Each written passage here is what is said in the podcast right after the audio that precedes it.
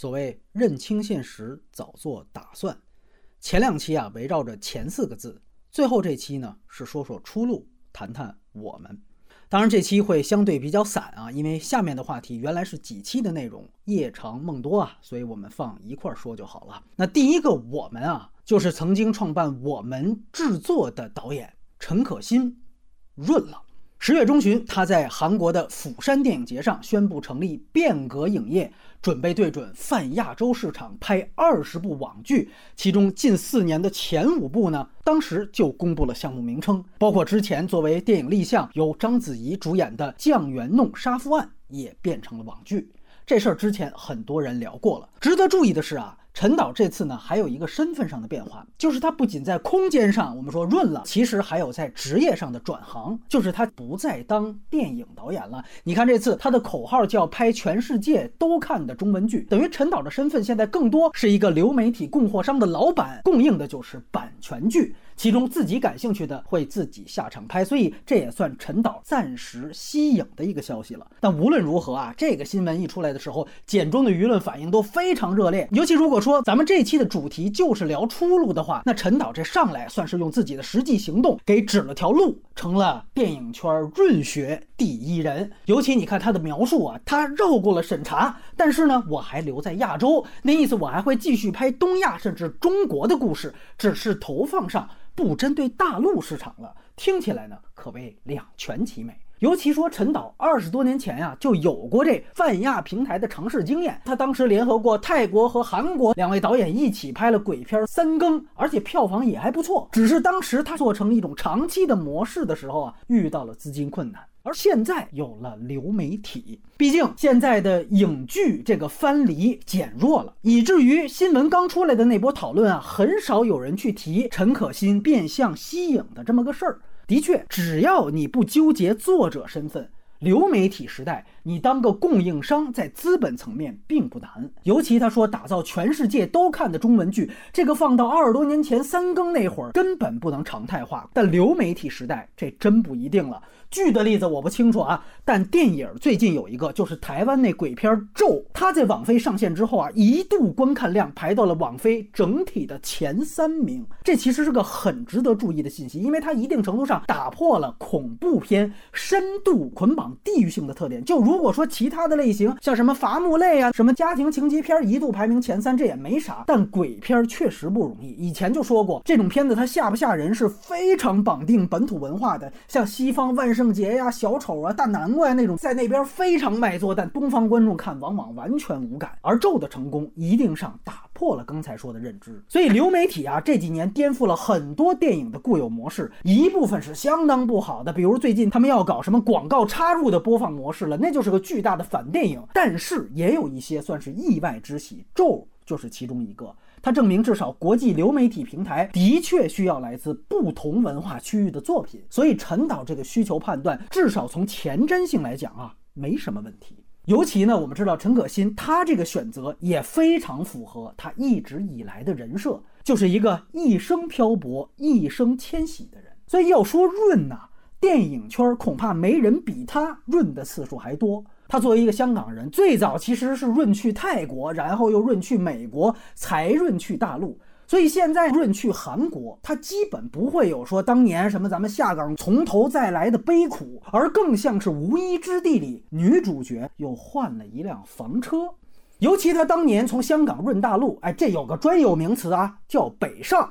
应该说他是非常成功的，不仅是对他个人，对整个中国电影，他也做了很多贡献。你甚至可以说，陈可辛北上这十几年的高低起落，就是对中国社会变迁的一种预言。你像他十年前拍的《中国合伙人》，是以新东方创始人为题材的励志片，结果就在去年，新东方所在的教培行业一个响指，灰飞烟灭，新东方老师就此。成了带货网红。后来陈导又拍了《亲爱的》，里边聚焦的打拐问题，去年年底和今年年初都成为了全社会的焦点，甚至痛点。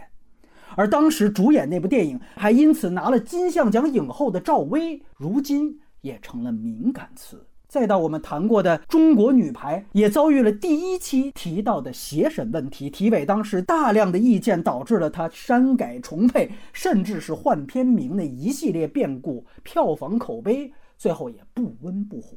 而这些大家看过的电影之后，还有李娜，十年前甚至八年前，李娜还是大满贯冠军，可现在居然她的传记片豆瓣条目都没了。所以当时很多自媒体提到陈导润的时候，也都明着暗着点出这传记片到现在无法上映的遭遇。大家都觉得最后推动导演走今天这步棋的一定与此有关。所以你看，新东方、赵薇、李娜，连同记录他们的陈可辛本人，真可谓十年一觉中国梦啊！所以新闻刚出来的时候，简中当时的情绪非常大，相当多的高赞都在说说陈导，你走得越远越好。这不是说你有多远滚多远啊，而是说你赶快远离这片伤心地吧。这个情绪里啊，你甚至能体会出有一点加速主义，一种蓝草心理。当然，大家也可能是有一种盼望：如果陈导在海外的作品真能获得成功，那是不是会带动更多中国电影人也去投身这种环大陆的泛亚平台呢？如果像陈可辛这样的电影人才再多走一批大规模的人才流失之后，是不是才？才会促进相关部门反思自己的管理方式和审查制度，倒逼他们回到市场化时代来挽留人才，拯救中国电影呢？从情感上，我们都希望这行业越来越好，甚至都不用搞什么大规模人才流失、倒逼改革，现在的局面就足够引起重视了，不是吗？可从现实出发。我们还是得看陈导的这个泛亚平台究竟能不能搞成，毕竟只有搞成了，才有后面那一系列的剧本嘛。当我们往回看的时候啊，像陈导这种属于大环境变化，甚至直接说是审查原因被迫出走的，半个世纪来都很少有成功的。这里要做个区别啊，你像墨西哥三杰或者李安那种，那都不是被迫，更像这样的例子，其实就是《亲爱的同志》的导演康查洛夫斯基。康查洛夫斯基是典型的，因为遭遇审查问题啊，很多就都被禁了，所以没办法。八十年代他就去了好莱坞，结果到好莱坞呢，就是当个类型片匠人。你要说整个东方集团在冷战之后润出去还成功的，可能天花板就是波兰斯基。但波兰斯基美国经历的结局，我们也都知道了。别说那些人了，就是陈可辛自己，他当年在北上之前是先润的美国，去好莱坞呢就拍了一个片子。叫情书，不是岩井俊二那个啊，那片其实是啥呀？是当年斯皮尔伯格啊捧他老婆的，斯皮尔伯格自己的梦工厂出钱，然后让自己老婆出演。你想想，陈可辛当年可是刚拍完《甜蜜蜜》呀，润出去的第一部就给人家伺候老板娘，所以那段对他的打击特别大。就你原来是一三流行业的顶流人才。现在去了人家好莱坞，那行业是一流的不假，但你只能干三流工作。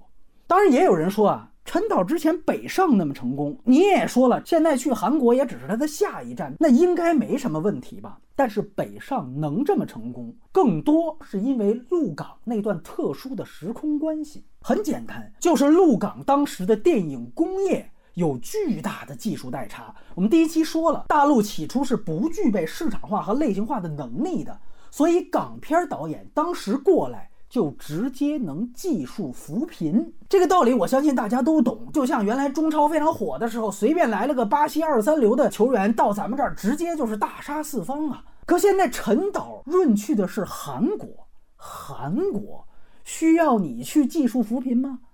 或者说他现在啊，准确说是给流媒体供货啊，你是给网飞这种国际平台供货，那网飞也不需要你技术扶贫啊。这个跟当时香港导演来到一片蓝海还完全不一样。尤其我们看回这次他这个泛亚平台的项目，其中有俩呀是韩国现在最火的所谓韩漫来改编的，一个叫《二班李喜书》，还有一个叫《万高中英雄》。就这俩东西吧，你说如果改成中文剧，那它原著的那辐射力能不能包括到，包括会不会出现什么清河南高那种水土不服？这咱们打问号。那如果说你干脆就拍韩剧，那人家韩国自己人不比你熟悉呀？咱们就说他不当导演，现在是制片人，是凯文·费奇。那费奇肯定也是懂漫威，也是懂美漫文化的吧？可你现在去韩国改编人家韩国的漫画，我看不出这个不可替代性在哪儿。尤其韩国那个行业人才太卷了，咱们这儿出了个药神和药神导演如获至宝，说这是我们的辩护人。那你知道辩护人本人的那个导演现在干嘛去了吗？前两年拍了个《铁雨二》扑街之后，马上就边缘化了，根本没人记得他叫什么。人家是那个竞争程度，那还是韩国自己人呢。所以我啊，也不是针对陈导，就任何人，咱们说现在有谁敢说去韩国？你有当年香港到大陆的优越感吗？所以回头看香港电影，当时对于大陆的技术代差，那才是特殊时期、短暂时期，是无法复制的。尤其啊，那圈当时称赞陈导的文章里有个标题，我印象也特别深，说陈导这次终于获得了自由创作权。这事儿就更有意思了，他是怎么获得的这个自由创作权呢？哦，去韩国就获得了。可我们想想，曾几何时啊，在朴槿惠他爸爸，包括后来全斗焕那时候，韩国也没什么自由创作权，对吧？那时候动辄就给你扣个什么朝鲜间谍的帽子，您就难赢动了。说你递刀子，你也就臭了，跟现在咱们差不多嘛。那后来为什么有了自由空间呢？那是因为人家一代一代人自己努力，甚至拿命换来。就前几个月还有个韩影的新闻在简中破圈儿，就韩国那新一任的右派总统一上来就接见宋康昊，跟他们说说我们对电影啊只支援不干涉，哎呦，激起了咱简中的一片羡慕之声啊！可你也不想想，他那总统倒敢不那么说呀？上一个右翼总统朴槿惠上来就给宋康昊开了黑名单，什么结果呀？被拉黑的飞黄腾达，朴槿惠自己沦为阶下囚。那是韩国人躺赢赢来的吗？那是人家几代人努力拼出来的自由创作权，从社会到行业，从光州到光头。如果以前韩国的精英们要不说把自己的电影环境改造的像别人一样自由，而是直接跑出去去吃别人的自由红利，那在另一个编号的平行宇宙里啊，可能奉俊昊就真是个面包师了。大家都知道，他毕业那会儿，因为电影行业非常糟糕，他害怕自己混不进电影圈，吃不上饭，所以先给自己考了个面包师执照。这不是个梗，这是个真事儿，对不对？陈导这个事儿最大的遗憾就是在这儿嘛。你包括说他建立的那个泛亚平台，它里边那好多资源整合的功能，看似好像石破天惊，但其实对应电影界原先金马就有这功能啊。尤其他那几个同性恋项目、鬼片项目，这原来去金马创投，只要你改回电影啊，那肯定有希望啊。金鸡是真不行啊！你看一个杀夫案，一个同性恋，还一个鬼片，这大陆确实都拍不了。这也不是咱非要拉踩，金鸡上肯定过不了。但金马原来是可以的。结果呢？现在直接去釜山了，所以这里我就要说另外一个事儿，就和陈导这釜山行同一时间发生的呀，是许鞍华，也是香港电影的代表人物，他接任了今年金马的评委会主席。这新闻看似无足轻重，尤其在简中引起的反响也远不及陈导。我看最多的说法，无非就说：“哟，怎么又是你呀？”，啊当年周冬雨、马思纯双黄蛋的时候，你不就当过一回吗？对吧？可所有人忽略的一点，周冬雨、马思纯那届，那还没有后来的言论风波呢。许鞍华其实是一八之后第一个接任评委会主席的香港人。大家有没有想过，他接这个职位之前顶着多大的职业风险呢？我们知道，一九年杜琪峰本来都官宣接金马主席了，结果后来迫于压力辞任，而且去了金鸡。更重要的是啊，就今年九月份的时候，香港影业协会刚刚又对所有香港电影人是否去金马又发了警告。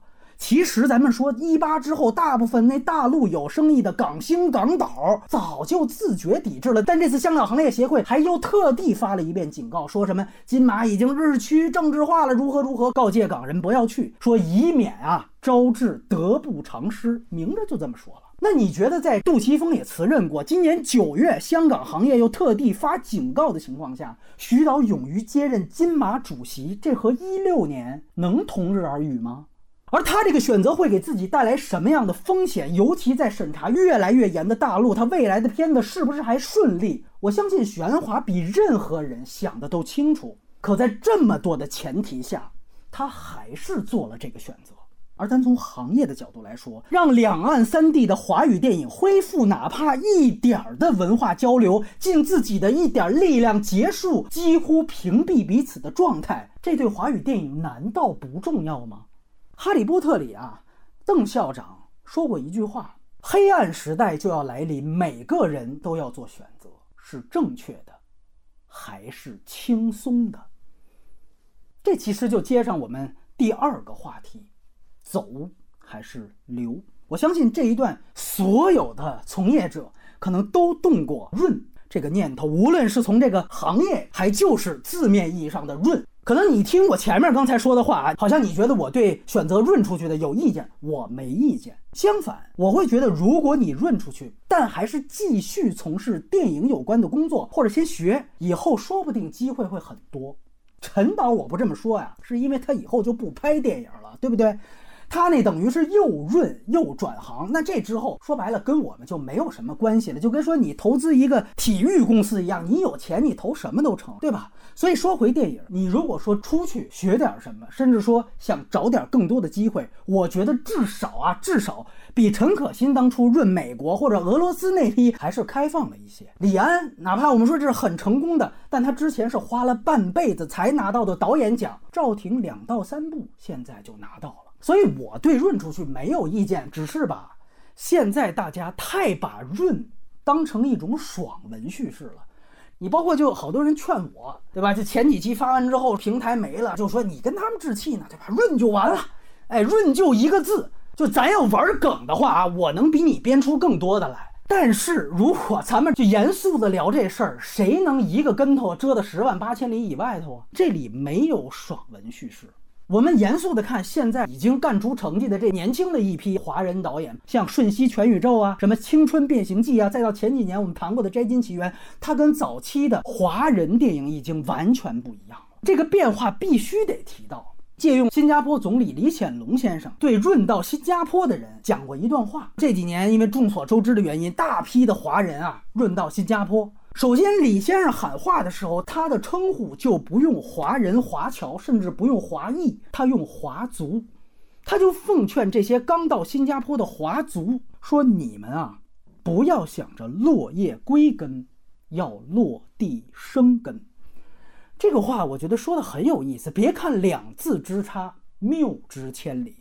尤其这个概念放到刚才那几个电影，我觉得非常合适。其实你完全可以把它们划归为美国的华族电影。你说我们中国看着觉得挺别扭，对吧？过誉了吧？哎，这我觉得很正常，因为它就跟中国一毛钱关系没有。相反，就这几个片子，它是真正做到了在美国落地生根了。你看《瞬息全宇宙》，它那核心冲突两个嘛，一个是杨紫琼跟她女儿，还一个就是跟那美国的国税局大妈，那是最典型的美国人和体制的矛盾。他最后所有的和解也都在那儿，你看这中间都宇宙洪荒了啊，就是为了让国税局大妈报税上宽限几天。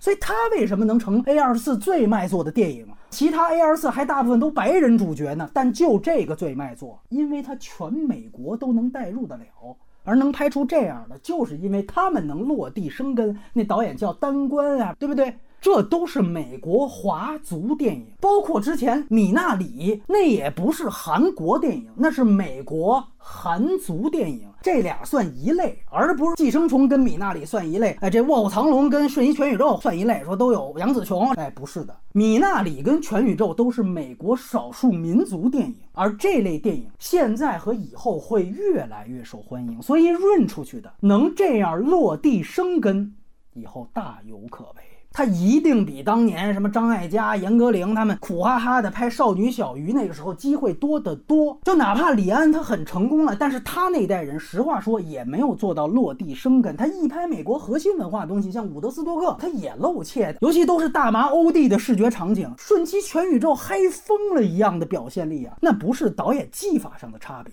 就是文化上、习性上有本质区别。你能做到这个？舞台就是你。那这是润出去的。那我们这没走成，对吧？这贫贱不能移呀，那是不是就什么都做不了了，对吧？也没舞台了，躺平任人宰割就完了，是不是呢？我觉得不是。尤其你说躺平啊，现在这也是高频词，躺平可以，但躺赢不可能。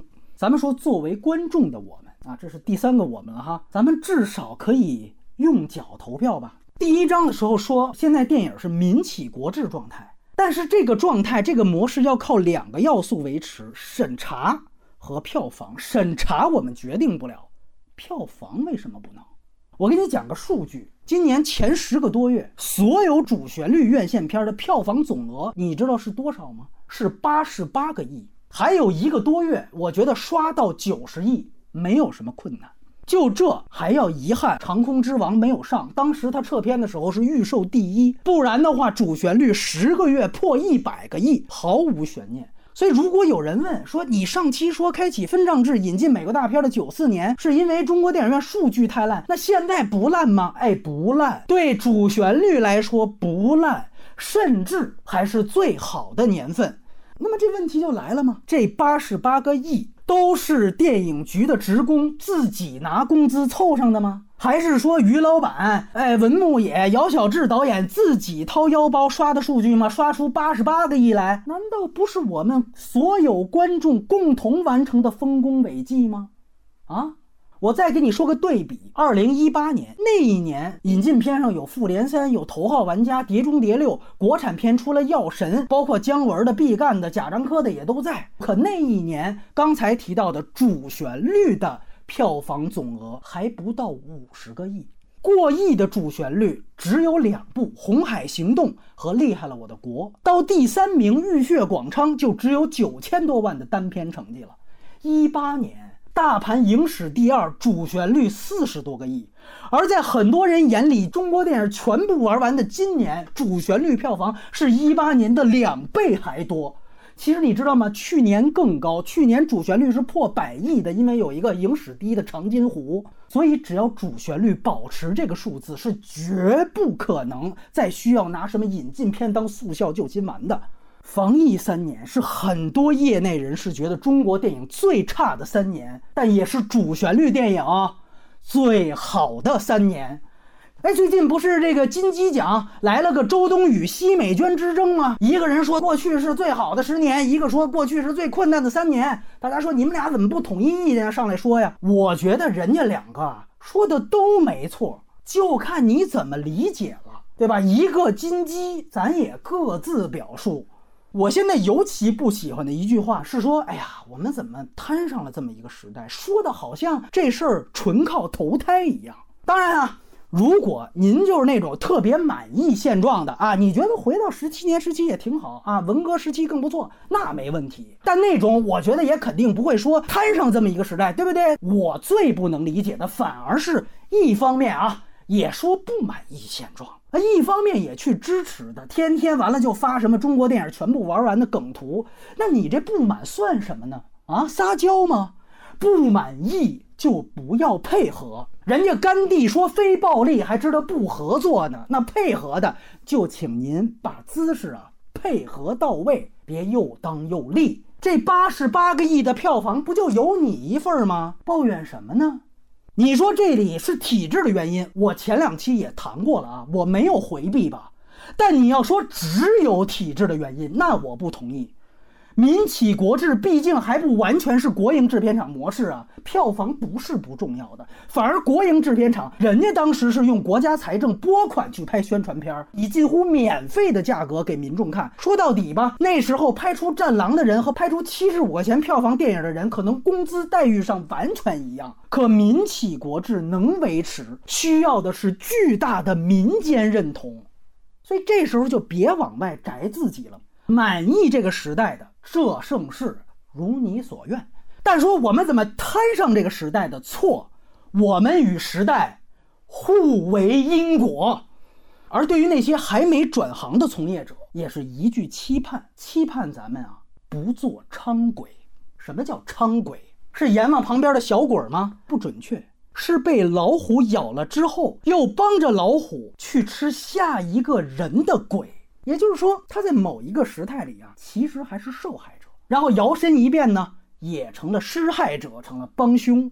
端传媒有篇报道，是深入征兵令之下的俄罗斯，说普京啊，跟咱现在一样，他是把他征兵的地区也分为高中低三个风险。哎，这像不像高风险就几乎动员一切？但就有一个问题，就俄罗斯那数据网，它根本没办法做得密不透风，所以你甭管设成什么风险，都有那种鱼龙混杂的地下城。所以大量收到征兵令的人呢，他可以躲到那种地方啊，去打打黑工，也算逍遥快活。而这种情况在中国绝对不可能出现。真正原因啊，就是因为我们有大数据奇才，我们有这样一个个技术上是真的很牛逼的民企公司啊。而俄罗斯它没有，那当然好钻空子了，对不对？而我们现在这些什么人脸识别呀，什么时空伴随呀，那种科幻片级别，就菲利普迪克复活都会自愧不如的赛博系统，它俄罗斯没有啊，它。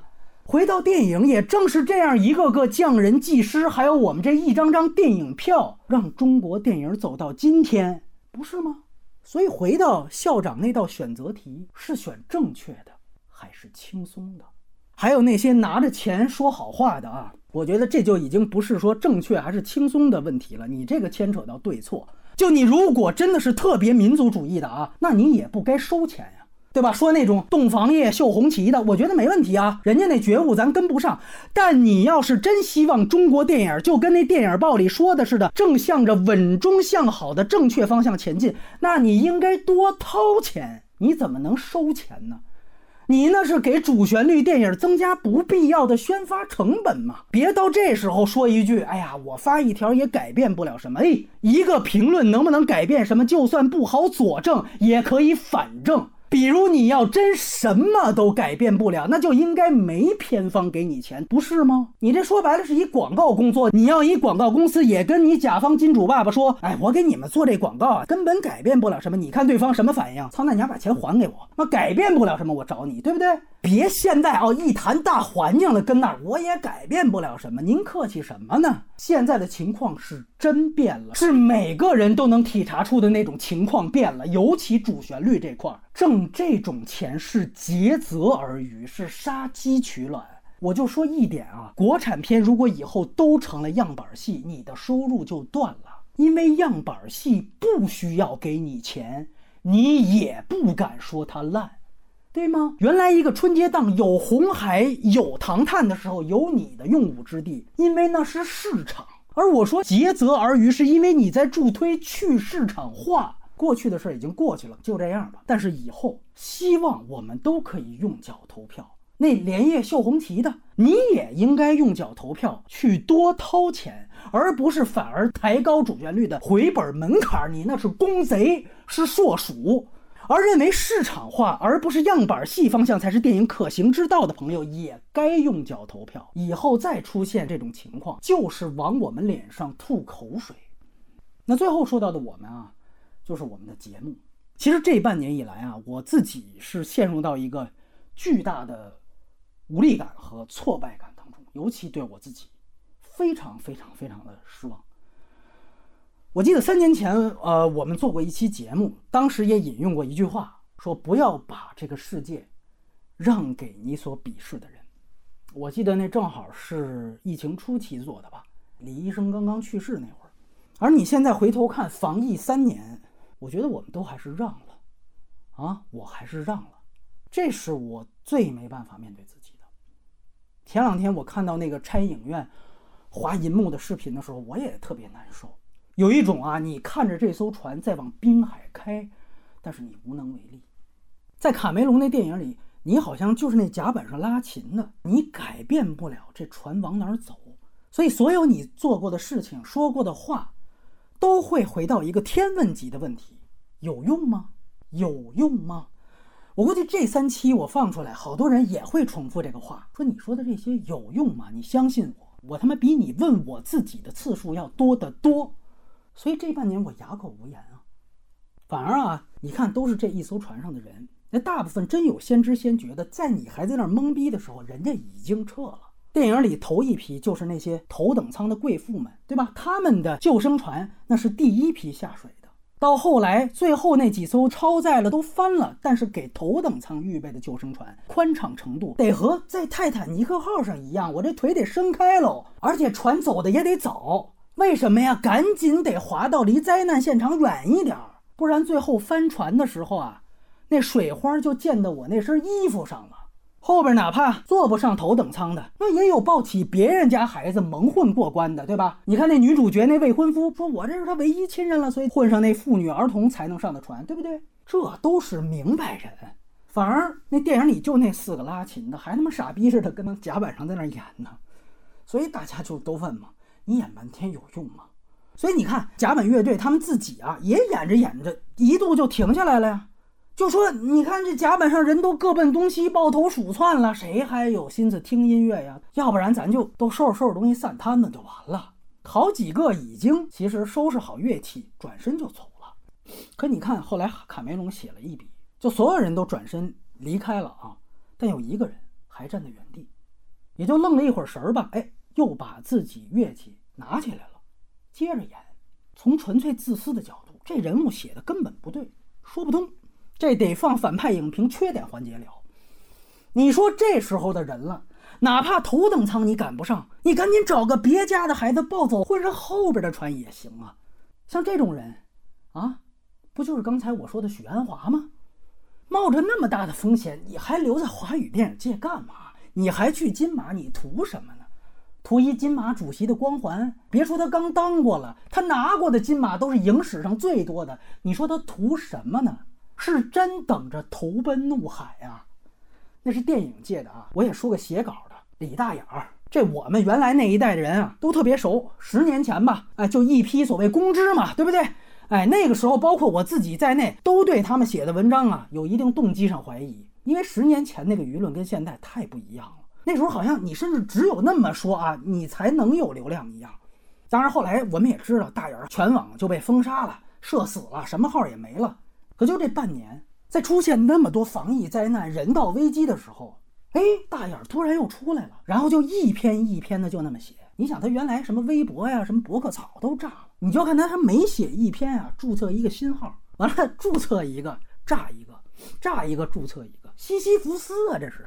到最后就以那种说快闪的方式啊，就弄个什么二维码，完了之后人一扫出了他那文章，然后纯靠人肉转发。他还特有意思，他还不像那别人，他就不去墙外，就在墙内这么传播。他的表达是另外一回事，但你分析他这么干这动机，你会发现和许鞍华一样讲不通啊。就你图什么？你连能站住脚的公号里都没有，你连打赏都拿不到，然后不断换名字换 ID，也没有人知道你是谁。咱就说现在，哪怕宇宙尽头是带货，带货你也得先有自己固定的私域场域。他现在就这么一篇篇快闪打游击，完全是去中心化。说白了，除了危险，他什么都带不来。可就反而是这种时候吧，我们能了解到一个人的本心。所以半年过去了，你说那个天问一样的问题，我想通了吗？实话说，还是没想通。就像从自私的角度来说，许鞍华图什么？大眼儿图什么？还有更多能提名字不能提名字的人，他们图什么？我都没想通。原来也常提一句话：“时穷节乃现。”这艘船上的众生百态一定都会被记录下来。我做不到岿然不动啊，我也做不到第一个拿起乐器，可我能听见他们的声音。所以说这半年干嘛去了啊？一句话总结，就是在甲板上瞎转悠。然后听见了他们的琴声，做了个迟钝的转身。哎呦，就我可能这转身速度啊，比那马奎尔还慢了半拍。所以回到我们这节目啊，几年来我也特别焦虑，一直焦虑这个号到底能不能保住。哪怕你看，就最近我发了那一篇小额通也没了之后，好多人也都跟着担心啊，甚至现在感觉一部分听友的安全焦虑比我自己都大了。我其实觉得很不好意思。尤其看到大眼，尤其看到那些人，我觉得到最后舆论焦点好像就偏移了，就呈现的是什么内容，那期节目是说了什么都无所谓，最后就忙活我这号，大可不必。你看那个《雷神三》，挺一般的一电影啊，但是它里边讲了这么个事儿，就说那锤哥呀，一开始也特别纠结，大魔王要来了，对吧？我那星球要毁了，阿斯加德，哎，阿斯加德要保不住了，对吧？怎么办呀？这个纠结、焦虑，甚至特别恐惧。可如果说啊，锤哥也有个弧光的话，就是他用一整部电影的时间，最后搞明白了一件事，就他发现原来阿斯加德可以不是一个地方，而是一群人，甚至是一种精神。反而呢，如果单纯为了守住这个地方，甚至还要不惜一切代价，那才是本末倒置。这个剧情啊，放今天挺合适的。啊，对我来说，如果为了保住一个赛博面具要付出太大的妥协，那能守住的只会是一个虚名。所以都不用在意说某个节目留没留下来，或者这个号还在不在。反派只是个名字，名字不重要。朋友，阿斯加德是群人。那回到开头，润出去的，希望你们落地生根。留下来的，咱们不做伥鬼，能与诸位一起演奏，是我的荣幸。